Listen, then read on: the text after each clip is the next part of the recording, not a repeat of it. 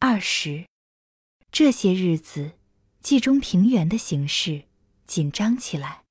日本人顺利的爬过黄河以后，感觉到有一种力量在他的脚踝上狠狠插上一刀，并且割向他的心腹。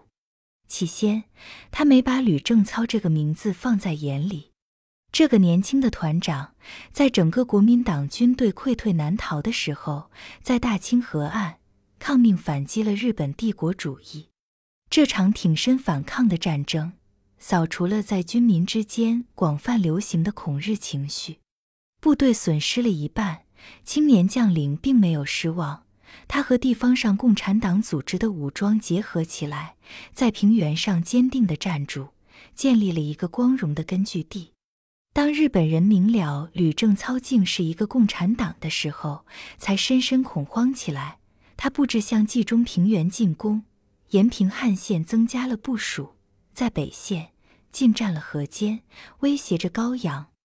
冀中人民热情支援抗日的部队，农民们做的鞋都交上来了。春儿一双一双的检验，有的布料和真工好一些，有的使块就不用锅底的黑烟子染了一下，在鞋底儿里衬些草纸。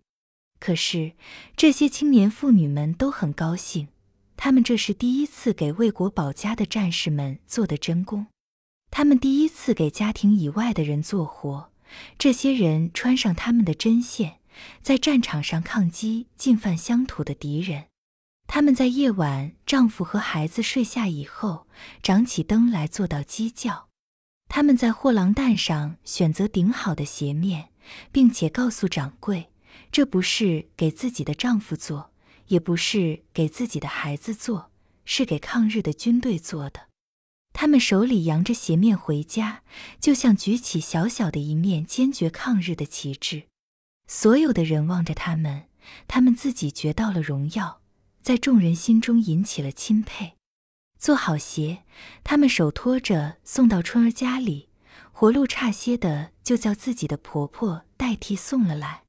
春儿称赞了这些年轻的伙伴们，也拿出自己做的一双，请他们批评提意见。自然，那是全村拔尖的顶漂亮、顶坚实的一双。妇女们都说，送到军队上，谁挑了春儿这一双，谁算有福了。该把你的名字写上呀。我的名字在鞋底儿上。春儿说，穿在脚上，一步一个印儿。他翻过鞋底来，在那中间空心的地方，突出的绣着他的名字。这个女孩的名字，随着战争的脚步，在祖国这一片光荣的土地上留下鲜明的痕迹和使人兴奋的影响。就还差田大瞎子家的七双。春儿找了俗儿去，要一同去催。俗儿这两天下积极了。俗儿有时顾前不顾后，很能陷阵冲锋，可是他的思想感情变动得太厉害。高八倒是回城里去了。那天吃了田大瞎子一顿饭，回来对俗儿说：“你不要当他们的枪使。日本人占了河间，高阳不知道能不能存站得住。我们和春儿不一样，他们是和高庆山睡一条炕的人，自然一心保国。我们得留一只后手，不要再得罪田大瞎子。”今天早晨又听见日本人进攻的炮响，俗儿有点害怕。这些日子，他和春儿也闹不团结。他看见村里的年轻妇女们都向着春儿，对于他不过是眼面前的怕情。他知道自己在众人眼里的地位。当春儿叫他一块到田大瞎子家里催鞋，他说：“我这主任还想推出去了。上回我出了阵，这回该你试试了。想好名不是一个人的事，得罪人也不能只我一个人。”老蒋也走过来，对着春儿。鼻子不是鼻子，脸不是脸的说：“谁有功夫，谁是满街腿，谁就一个人跑去，来回上我们家来干什么？俺们俗儿不去干那瞎踹子勾当。从有了妇女会，我们家里就没得安生过，门线子也叫你们给踢破了。”真把春儿气坏了。他说：“你家的门线是我踢破，我看是那些有钱有脸的大汉子们。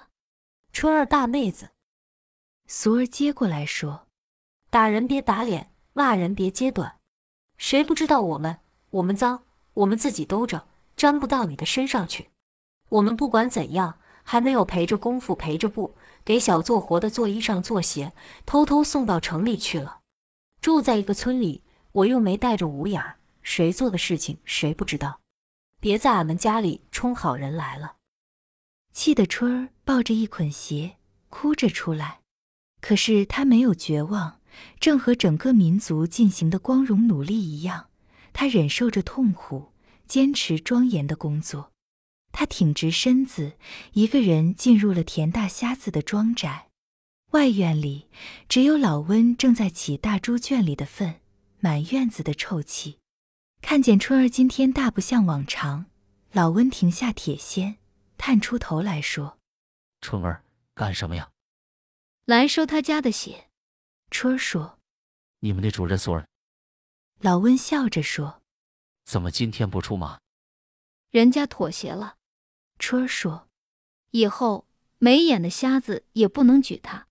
没干三天半，听见树叶儿响，就低脑袋转弯。他不来，我自己来。我劝你回去。”老温小声说：“他家连个鞋毛也没做，你跟他要。”保险得捣起乱来。春儿说：“不做不行，人家战士们撇家撂活上前线打仗去，我们这么点责任都不负，叫那些人光着脚打仗呀？”我还是劝你回去。老温扒着猪圈沿儿说：“你不同俗儿，他是一个破罐子，属卖炸果子的，带着一身油，只许别人怕他，他可不怕别人。你不行，从小本分家的女儿。”骂骂咋咋，你张不开嘴；动手打架，你伸不出手来，就会哭。我们当家的，男的是一只虎，女的是一只母老虎，他们会欺侮你。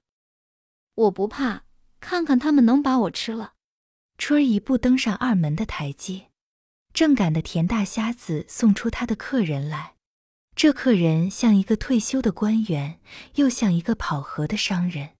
他从敌人占据的保定来，那天请高八吃饭，陪的就是他。望见春儿，田大瞎子把眼一翻，说：“又来干什么？”来拿鞋。春儿站住说：“什么鞋？”客人问。春儿说：“给抗日战士做的鞋。”你看，那个客人对着田大瞎子一笑：“这么大的闺女，不坐在炕头上纺线。”要不就到野地里拾柴火去，她也跟着抗日抗日。日本那么好抗，你能抗住飞机大炮，日本就快过来。日本过来，有人打他。春儿说：“你这是干什么？你不愿意叫我们抗日吗？”我是为你好。客人嘻嘻的笑着说：“一个庄稼人，谁过来了不是做活吃饭，谁来了不是出差那辆。不要听那些学生们胡说八道。”整天家花着爷娘不心痛的钱，不好生念书。抗日，抗日！我说吧，日本人进攻中国，都是他们招惹来的是非。听你的口气，像是个汉奸。春儿狠狠地说：“野闺女！”田大瞎子推了春儿个后仰，说：“你敢骂我的课？”春儿爬起来，哭着喊：“你们怕人骂汉奸，就别放那些汉奸屁呀！”田大瞎子追过来，还要动手。老温用起粪叉一拄，跳出了粪坑。他穿得很单薄，带着两鞋泥粪，跑过来一把拦住，说：“当家的，你别打人呐！人家是个女孩子，才有多么大，这是我的下里去吗？”田大瞎子大声叫：“你一个臭做活的，敢来管当家的事？快给我跳下猪圈起粪去！”好。出力气做活，吃不饱，穿不暖，我们倒臭了。老温说：“从今天起，看看在大众面前臭不可闻的到底是谁吧。”真他妈的是五鬼闹宅！田大瞎子说：“你也反了，你不要只看见城里那么一般人，你听见炮响了没有？没听见。”老温说：“我们不盼望外国人，我们不想当汉奸。”你给我滚蛋！田大瞎子飞起一条腿，正踢在老温的小肚子上。老温抱着肚子，爬在地上，哼哼着喊叫：“春儿，去到县里告他。春儿答应着走了。田大瞎子说：“看见你们那群毛毛官了，走，我和你们去当堂对质。”老常套车。老常正在村北近处耕地了，听见家里吵嚷，丢下犁杖跑了来。一看见老温爬在地下打滚，就过去扶了起来。田大瞎子叫套车，他说：“我们不干了，你自己套吧。”好。田大瞎子说：“天下缺少的是金银，做活的有的是，你们马上离开我这院子。”老常扶着老温到别人家去。田大瞎子从草上牵出牲口来，怎样也套不到车上。客人帮着他，好容易把骡子塞进了车辕，忘了结肚带。田大瞎子一抓鞭把，牲口窜了套，惊了车。差一点没把他闸住，车在烧门线上撞翻，墙角塌了一大块，骡子向野地里跑去了。我走着去。田大瞎子把鞭子往地下一扔，说：“田大瞎子这回赶去告状，是因为听见了日本进攻抗日人民的炮响，是因为高八曾经在他家吃了一顿饭，也有点仗持他的儿媳妇新晋又升了县政指导员。”他要在来客面前显显他的威风，做他恢复政权、重新统治人民的本钱。田大瞎子一脚踢成了子午镇好久组织不起来的工人抗日救国会。全村十七个长工听见消息，都跑到老温的床前，立时写上了名字，按上手印，选举老常当他们的主任，叫他去追赶春儿，一同进城。他们三个人走在通向城里的路上，春儿在最前边。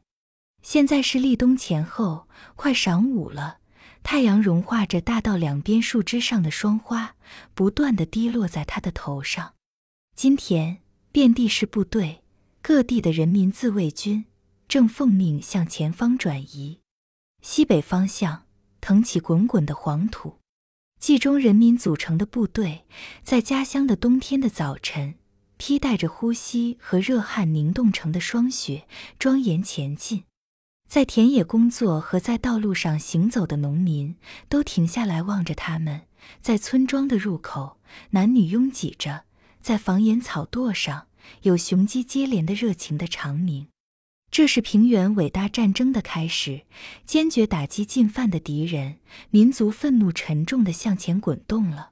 他的每一个儿女都激动地跑来，伸手在牵引上，加上自己的一把力量，